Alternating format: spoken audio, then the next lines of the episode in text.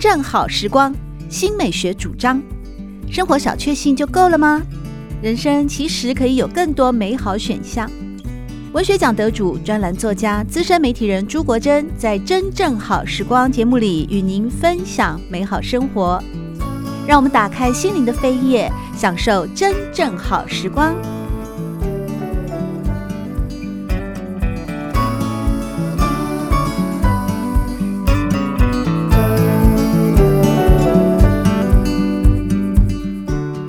听众朋友们好，欢迎您再度回到《真正好时光》的节目当中，我是朱国珍。《真正好时光》每个星期六的早晨八点钟到九点钟，在汉声广播电台全国联播网播出。节目在广播频道播出之后，也会上传到官网，在汉声广播电台的官网当中，您可以搜寻“真正好时光”。在这一集的节目中，为您邀请到的是年轻优秀的小说家朱和之，和我们分享他的这一本描写台籍音乐家姜文也的故事《封神的玩笑》。这本书里面的后记啊，呃，何之有提到说，你这本小说对你来讲的创作过程呢，好像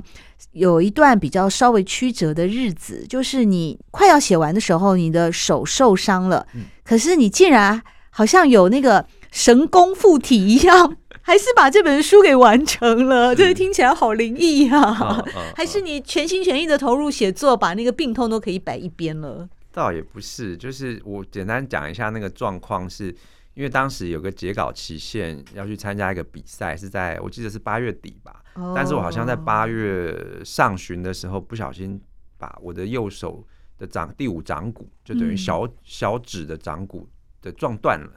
那、呃、撞断之后，我就得去。什么情况下会把手指头不小心跌倒的时候，角度不对，运气很不好，去撞到了角度，对，没错。然后呢，呃，可是我当下。很奇怪，也不太痛，可是我那手已经变形了，是吗？对啊，因为你的小指头已经凹到 骨头断了之后，他那个手掌会有点缩下去嘛。对啊，那很痛的。其实我很奇怪，我我很我不太痛，可能刚好没有碰到神经吧。哦然后呢，但是我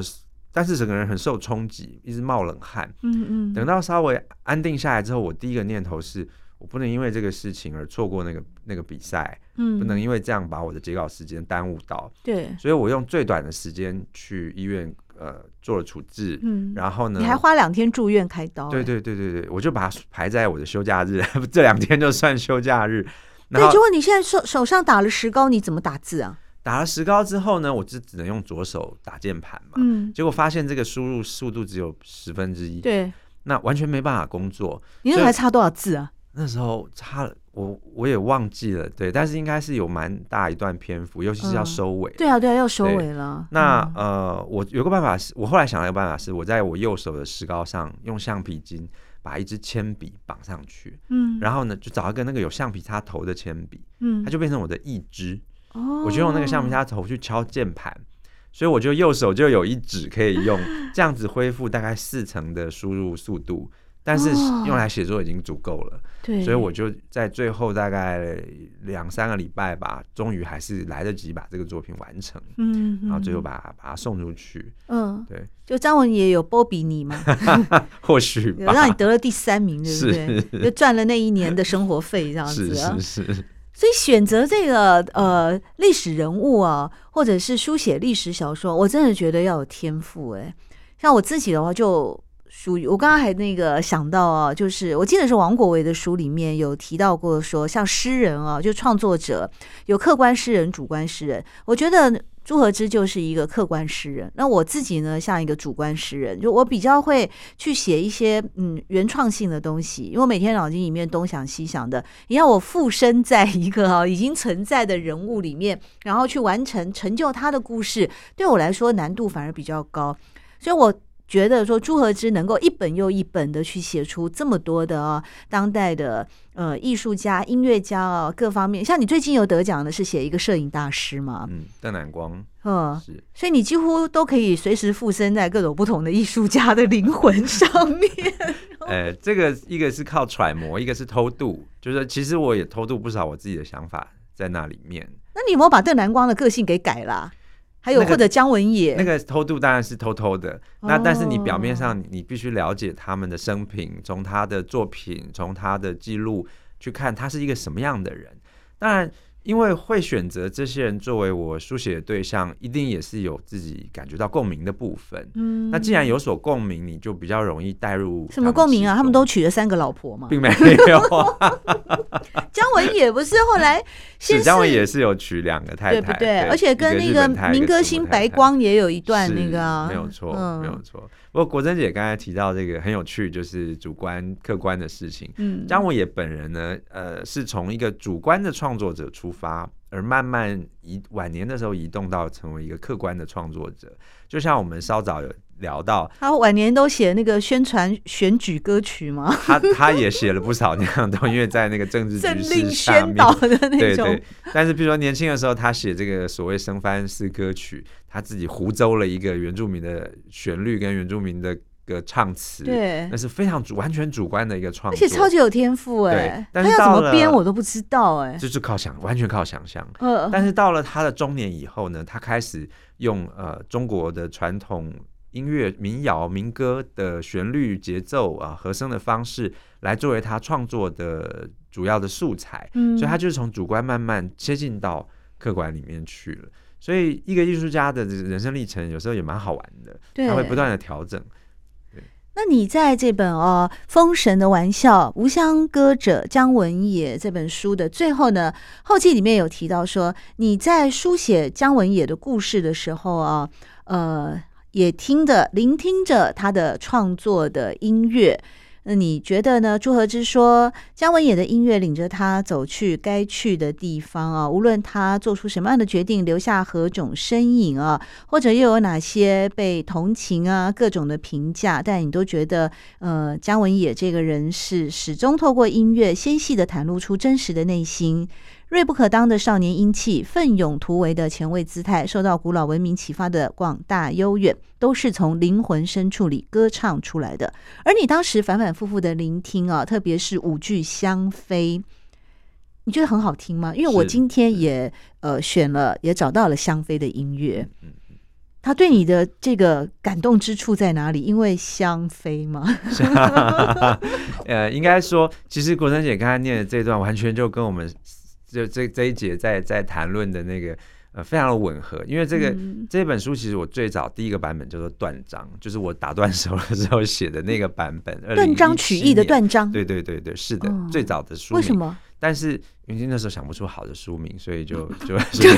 感觉断章不太吉利耶。还好你没有用断章，好，所以我的手就打断了。对对对。但是我那时候遇到的一个最主要的呃困难，就是说我太想替他说话。哦、你爱上姜文也了？我太想要替我的传主解释他为什么娶两个老婆，为什么帮日本这个军国主义写写作啊，为什么帮这个共产党写作等等啊，所以后来写了一个比较拙劣的版本。但是《封神的玩笑》这个版本，就是我在后记提到，我我跳脱这件事情，我觉得我不需要替他呃擦胭脂抹粉，不需要为他辩解这么多道德上的呃受争议的部分，我回到音乐。去看他是一个什么样的人，嗯，因为呃，所有的人都可能在一个混乱的时代被迫做出各种各样困难的选择，对，所以我要做的就是回归到他是什么人就好了。那那么呃，能够给我带给我启发，就是我特别喜欢的这个香妃的这个音乐，嗯，因为香妃的故事我们知道，他是乾隆皇帝呃攻灭了这个新疆的呃部族之后，对，他是维吾尔族的，是是，他就把这个。香妃这个美人哦，掳到北京，然后为她盖了一个宫殿，而且为她盖了一个充满着这个这个维吾尔风情的这个呃宫殿。然而，呃，那是一个呃囚牢一般的，虽然很华丽啊，虽然好像充满了故乡的元素，但是香妃就被困在那里面了。那我觉得对张文也来说，这也仿佛他的生命情调。他住在一个看起来外观很华丽的宫殿，但他内心是被各种各样的。政治啦啊，或者当时的社会局势被战争种种的所困在那里面，所以他写的那个旋律非常优美，而且他这个他会有一小段让我想起林姆斯基高斯哈可夫呃写的那个呃一千零一夜天方夜谭的那个曲的的那种浪漫的曲风，而且呢带着淡淡的哀伤，所以我我格外喜欢，就那个音乐让我真切的感受到姜文也。作为一个音乐家、一个艺术家、一个文化人呢，他敏锐的心灵如何试着在那样的困境里飞翔起来。我觉得要写这么难度很高的历史小说，不能光只是靠那个想象力，有的时候好像还需要有很多的媒材。想要的媒材呢，就像刚才朱和之跟大家讲，因为写姜文也，因为姜文也有创作一组叫做《香妃》的舞剧，原创的那个音乐，所以在书写的过程当中，朱和之就不断的去聆听啊这个《香妃》的里面的组曲，然后呢就被极其优美而揪心的旋律给抓住了。那一段是香妃的乡愁之舞哦。就在这不断不断重复的聆听呢，也让朱和之顺利的完成了这一本《封神的玩笑》，无相歌者姜文也，描写的是一位在台湾出生，在日本求学，最后到中国，呃，等于说老死的一位有才华的，又有远大理想的，而且天赋极其满意的。音乐家呢，这一生因为在帝国的教养啊，以及个人的文明阶梯的高峰，即使有这么优秀的，呃，他当时也是大学的音乐老师，却始终消除不了一个殖民地出身的烙印，而必须在荆棘密布的体制当中设法安顿自己的伟大的音乐家的心灵以及故事。更多丰富精彩的内容呢，听众朋友们，不妨呢来找这本《封神的玩笑》，无相歌者姜文也，非常好看的一本小说。而今天我们在节目当中邀请到的正是非常年轻又非常优秀、得奖无数的历史小说家朱和之，来和大家分享。谢谢和之，谢谢大家。喜欢朱国珍制作主持的《真正好时光》，欢迎您订阅、分享或留言，随时保持互动。一起共享美好生活。